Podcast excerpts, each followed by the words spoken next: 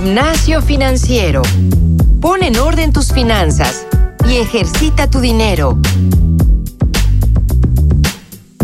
Muy buen día queridos podescuchas, bienvenidos a un nuevo episodio de Gimnasio Financiero, en donde vamos a estar hablando de formas de hacer dinero sin tener que renunciar a tu trabajo. Eh, pero como siempre me acompaña Isabel Gómez Aguado, ¿cómo estás?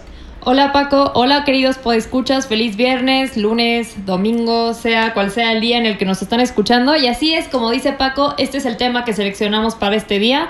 Este súper interesante, súper eh, informativo y por supuesto, cuando acaben de escuchar, si ustedes tienen algunas otras formas, no duden en compartirlas.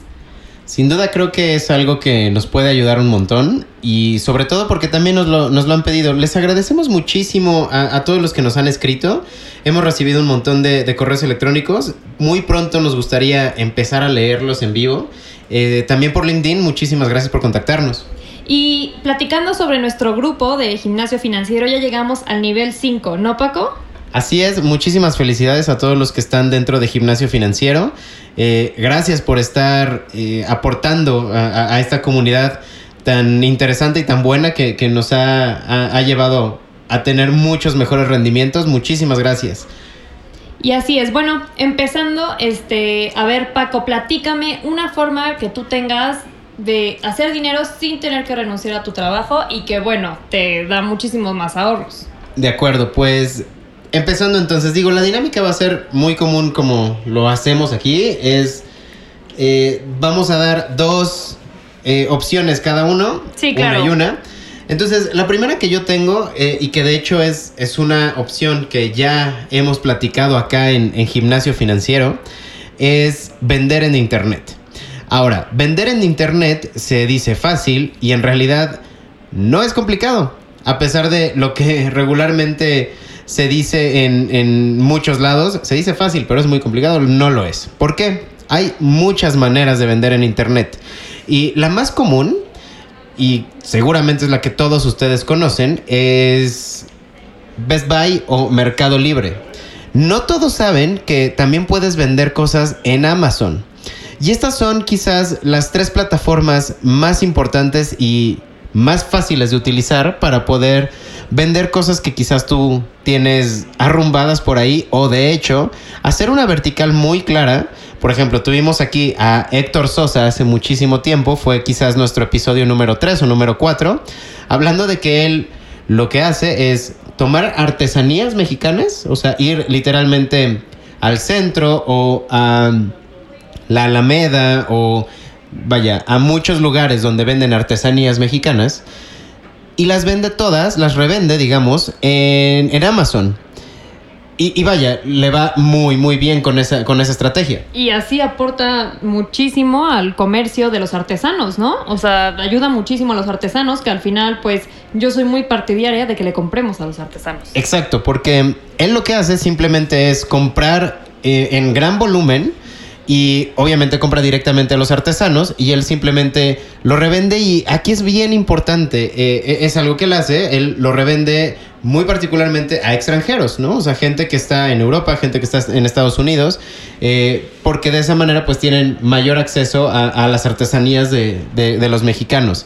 Eh, y una cosa también, hace tiempo hablamos de e-commerce, no recuerdo el episodio, pero hablamos de, de ello. Kiching, Kichink.com es una tienda en línea que tú puedes básicamente formar tu subtienda, o sea, tú te metes a kichink.com y ahí puedes armar tu tienda de gorras, de playeras, de bicicletas, de lo que tú quieras. Entonces, kichink.com también es una muy buena alternativa. Sí, es un poquito más complicada porque tú tienes que armar la tienda, tienes que gestionar algunas cosas. No es como en Amazon o como en Best Buy o como en Mercado Libre, que tú simplemente pones el producto y lo mandas a vender. Sí tienes que armar un par de cosas, pero definitivamente te ayudan muchísimo con la logística de envío, te, te ayudan con un montón de cosas. Entonces, kichink.com, amazon.com son mis opciones. Ah, sí, ya había escuchado yo sobre esta página Kiching y es padrísimo, ¿no? Porque es alguna forma de, hace cuenta, si te gusta muchísimo la industria de la moda, entonces uh -huh. ahí te pones a o sea, puedes entrar y tú hacer tu marca. Si te gusta muchísimo vender libros antiguos, o sea, siempre hay gente que va, le va a gustar lo que a ti te gusta. Entonces es una forma como que de conectarte con el sector, ¿no? Por ejemplo, yo en lo personal, en Kichink lo utilicé para vender justamente ahorita que decía, playeras de cine de terror. Eh, quizás no lo sabían, eh, queridos eh, podescuchas, pero yo personalmente, uno de mis hobbies es tener un sitio web de cine de terror. y ahí justamente conecté Kichink para vender playeras con, con, esta, con, esta, con estas imágenes, vaya. Entonces, Isa, dinos tú una de, las formas que tú piensas que es buena para hacer dinero sin renunciar a tu trabajo. Bueno, seguramente muchos de nuestros podescuchas tienen en mente la parte de este, renta de bienes raíces. Eh, si ustedes tienen una propiedad extra, un departamento que no usen, pues felicidades. ¿Qué están esperando para meterlo a Airbnb? Si ya lo hicieron, súper bien. Este, y si no, si tienes tu casa y tienes un cuarto que no usas, un hermano que ya se fue o tu roomie este, ya se fue a vivir a otro lado, eh, sácale provecho a ese espacio. Eh, puedes poner ese cuarto en Airbnb y pues es seguro, al final es su, o sea, Airbnb es una plataforma muy segura y te pueden llegar extranjeros, te pueden llegar gente de México que necesita pasar en la ciudad unos días, etcétera, etcétera, pero al final rentar una habitación es muy productivo, le das un uso a un espacio que pues estaba siendo desperdiciado y al final a esa habitación te, da, te va a dar ganancia. Entonces yo creo que ningún espacio está de sobra y pues cualquier cosa te puede generar dinero, por ejemplo un cuarto que ya no usas. Airbnb es una excelente opción y yo personalmente yo la utilicé, o sea, tanto como huésped como el host. Eh, donde yo solía vivir antes, yo vivía muy cerca del, Ángel de la Independencia, entonces era un lugar bastante concurrido de, por turistas. Puse un, cuarto que teníamos, como tú bien dices, de sobra, lo puse como Airbnb y semana a semana había gente que, nos, nos, rentaba ese cuarto, entonces sí, sin duda es, es muy buena opción.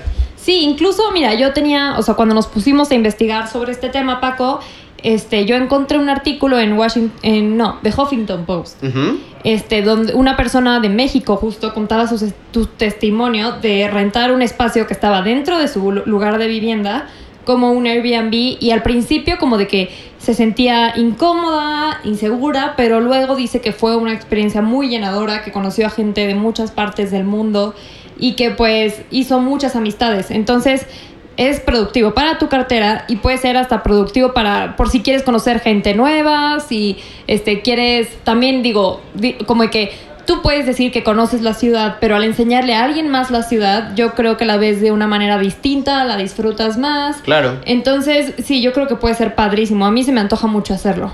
Ahora, Airbnb no es la única opción. También existe un sitio que se llama Couch, como sofá, Couchsurfing, como de surfear.com eh, ahí no es una transacción, eh, literalmente tú dices, ok, yo tengo un espacio en mi casa y pues lo que, lo que la gente quiera pagar o aportar es lo que se cobra. Eh, a diferencia de Airbnb que ahí sí pones una cuota. Pero vaya, lo que trato de decir es que hay otras opciones, sí hay opciones para, para poder rentar o, o tener acceso a ganar dinero desde tu cuarto, vaya, o bienes raíces que tengas. Otra que yo tengo y, que también hace tiempo la habíamos comentado es consultoría.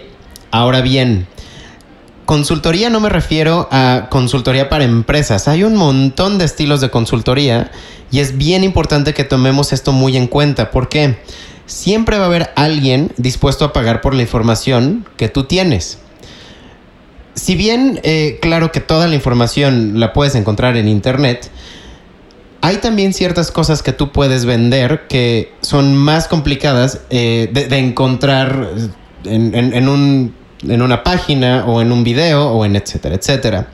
Por ejemplo, cuando digo consultoría me puedo referir no nada más a decir, ok, eh, sé de marketing y voy a venderle mis conocimientos de marketing a una empresa, sino qué tal si yo sé sobre meditación, por ejemplo yo con muchos eh, amigos o con muchas personas y, conocidos, eh, contratamos a una persona que nos ayuda a hacer meditación guiada.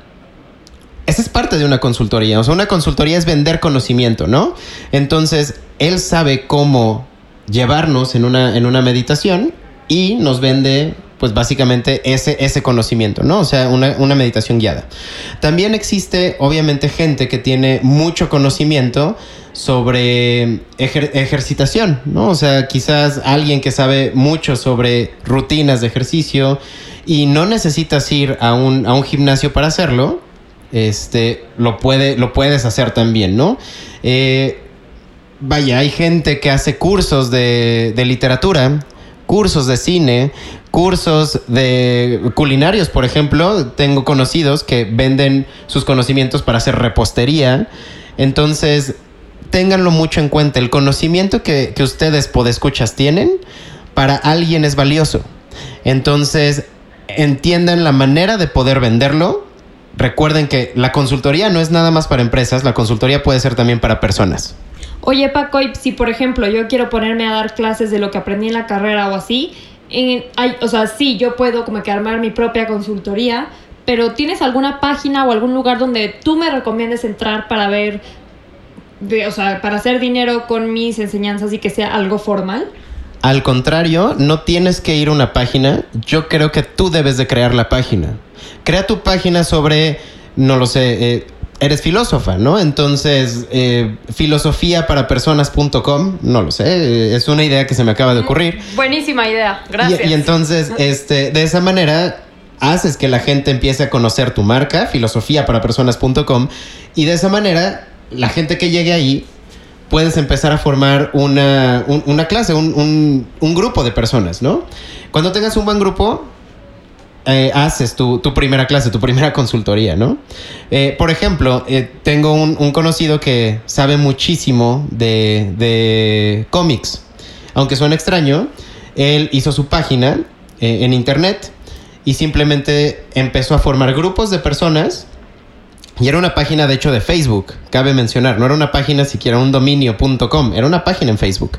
Entonces la hizo y la gente que, tenía en, en, ese grupo, en esa página, empezaba a ofrecer, vamos a tener una plática en WeWork, o sea, él rentaba un espacio, vamos a tener una plática y la entrada va a costar 50 pesos. Entonces, así, tan sencillo, él hacía dinero sin tener que renunciar a su trabajo, ¿no? O sea, porque las pláticas eran en la noche, a las 8 de la noche, en un lugar muy cercano a su trabajo, vaya, eh, es una idea bastante buena. Y eso puede ser con cualquier tipo de conocimiento. Imagínate, hemos hablado de conocimiento de cómics, hemos hablado de conocimiento de literatura, conocimiento de cine, conocimiento de filosofía, conocimiento de etcétera, etcétera, etcétera. El conocimiento que tienen vale mucho. Aprovechenlo. Está increíble eso, Paco. Y bueno, yo quiero dar este mi última, mi última alternativa. Ok. Eh, vuélvete embajador. Embajadores son aquellas personas que promocionan una marca o un servicio para diferentes empresas. Ahorita las empresas quieren operar de una manera distinta y muchas, y me atrevo a decir que la mayoría de las que están surgiendo, este, quieren contratar embajadores, gente de todo tipo que vaya a lugares y gane por comisión dependiendo de cuánto vendan. Por ejemplo, está Bright, que es la más conocida.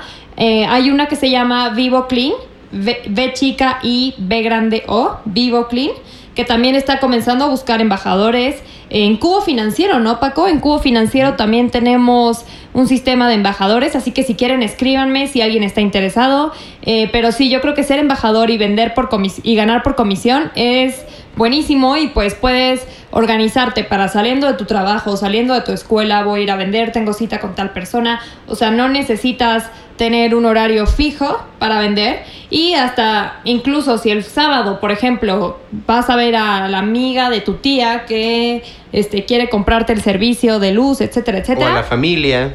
O a la familia, amigos, amigos de los amigos. O sea, es muy sencillo y mira, puedes ir el sábado a vender y luego a tomar cervezas con los amigos. Entonces, sí, no necesitas un horario fijo para ser embajador, ¿verdad, Paco? Por supuesto, sí, justo qué bueno que lo mencionas. Acá en Cubo tenemos esquemas de recomendados y esquemas de, promotoría también. Entonces, si a alguien le interesa, por supuesto que nos puede contactar, contacten a Isa y les daremos todos los detalles. Entonces, pues mira, eh, justo a tiempo. Eh, por, por, primera vez creo que nos quedan un par de segundos de sobra. Sí, bravo. bravo. Muchas gracias. lo hemos hecho muy bien. Entonces, Pues yo les agradezco mucho. Por favor, sigan contactándonos por los medios que les hemos dicho, por correo, por LinkedIn.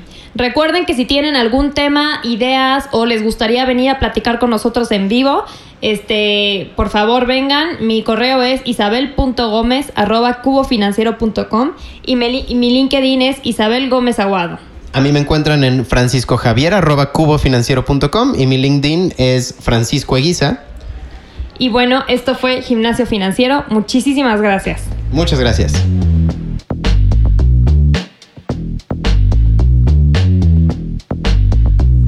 El entrenamiento de hoy ha terminado.